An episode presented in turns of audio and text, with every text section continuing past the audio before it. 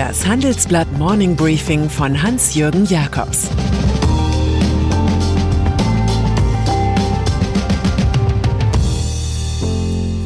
Guten Morgen allerseits. Heute ist Mittwoch, der 12. August. Das sind unsere Themen. Die richtige Frau für Joe Biden. Putins Sputnik-Illusion. Verschwörer kapern Facebook. Im Folgenden hören Sie eine kurze werbliche Einspielung. Danach geht es mit dem Morning Briefing weiter. Dieser Podcast wird präsentiert von Datev. Als Partner des Mittelstands unterstützt Datev gerade jetzt in der Corona-Krise, gemeinsam mit den Steuerberatern. Ganz nach dem Motto Corona gemeinsam bewältigen. Aktuelle Infos zu wichtigen Themen gibt's im Unternehmermagazin Trialog unter www.trialog-magazin.de. Wahlkampf in den USA. Sie war 2017 die zweite Afroamerikanerin im US-Senat und die erste mit indischen Wurzeln.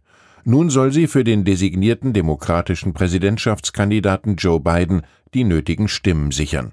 Die kalifornische Senatorin Kamala Harris wird Running Mate. Bei einem Wahlerfolg im November würde sie zur US-Vizepräsidentin aufsteigen. Es ist kaum zu glauben, aber sie wäre die erste Frau in diesem Amt. Vorausgegangen war eine intensive Suche, die Biden jetzt mit einem markigen Statement abschließt. Er sagte, ich habe die große Ehre anzukündigen, dass ich Kamala Harris ausgewählt habe. Sie ist ein furchtloser Kämpfer für den kleinen Mann. Die 55-jährige Tochter eines aus Jamaika stammenden Wirtschaftsprofessors und einer tamilischen Wissenschaftlerin hat als Anwältin und Generalstaatsanwältin gearbeitet. Im politischen Kampf der Demokraten gegen Donald Trump und seinen Atlatus Mike Pence gibt es jetzt auf einmal Diversity. Anders gesagt, die weißen, mehr oder minder weisen Männer sind nicht mehr unter sich. Russland.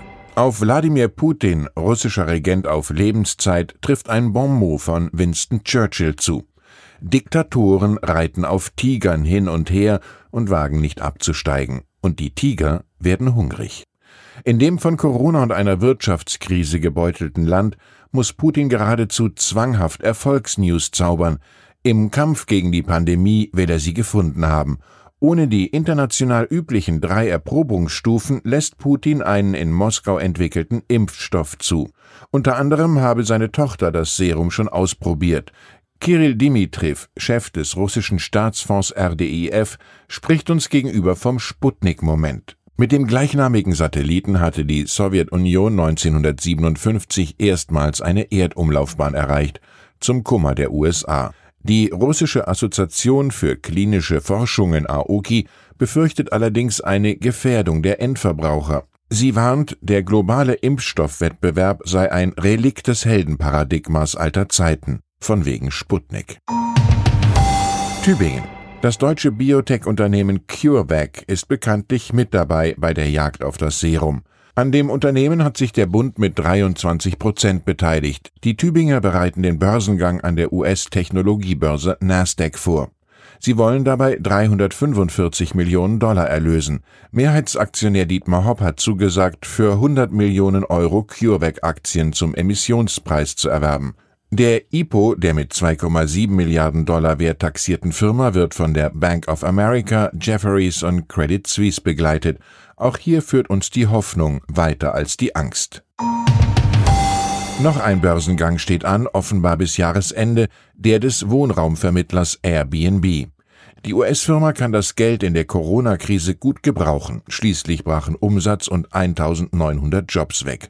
Die Bewertung von Airbnb ist angesichts des Troubles sogar von 26 Milliarden Dollar im Frühjahr auf nur noch 18 Milliarden zurückgegangen. Der Antrag auf den IPO soll noch im August bei der Börsenaufsicht SEC gestellt werden, wie Eingeweihte verbreiten. Alles in allem ist Airbnb für diese Aktion überfällig. Schon vor drei Jahren hat man von der Börse geredet. Nord Stream 2 Die Bundesrepublik und Russland haben derzeit jede Menge Streitpunkte und ein großes Solidaritätsthema. Das ist die Vollendung der Erdgaspipeline Nord Stream 2. Amerikas Wirtschaftskrieger im Weißen Haus schießen mit allerlei Sanktionsandrohungen quer, Außenminister Heiko Maas erklärte jetzt in Moskau, kein Staat hat das Recht, der EU ihre Energiepolitik zu diktieren, und das wird auch nicht gelingen. Die Ministerpräsidentin von Mecklenburg-Vorpommern, Manuela Schwesig, kündigt an, den Pipelinebau möglichst rasch abschließen zu lassen. Sie sagt, wir sind im höchsten Maße verärgert über die Erpressungsversuche aus den USA. Das sind deutliche Ansagen an US-Außenminister Mike Pompeo, der in diesen Tagen Tschechien, Slowenien, Österreich und Polen besucht. Reisen bildet. Grünen Fraktionschef Anton Hofreiter erhofft sich dadurch Vertrauenskapital von den Spitzen der deutschen Wirtschaft. Der Politiker startet heute eine einwöchige Industrietour. Erste Station ThyssenKrupp. Im Handelsblatt-Interview liefert er eine Einschätzung der Lage. Zu möglichen Kanzlerkandidaten seiner Partei sagt er, ich halte es für verfrüht, mehr als ein Jahr vor der Abwahl den Wahlkampf einzuläuten. Wir sind mitten in einer Pandemie, die Menschen sorgen sich um ihren Arbeitsplatz.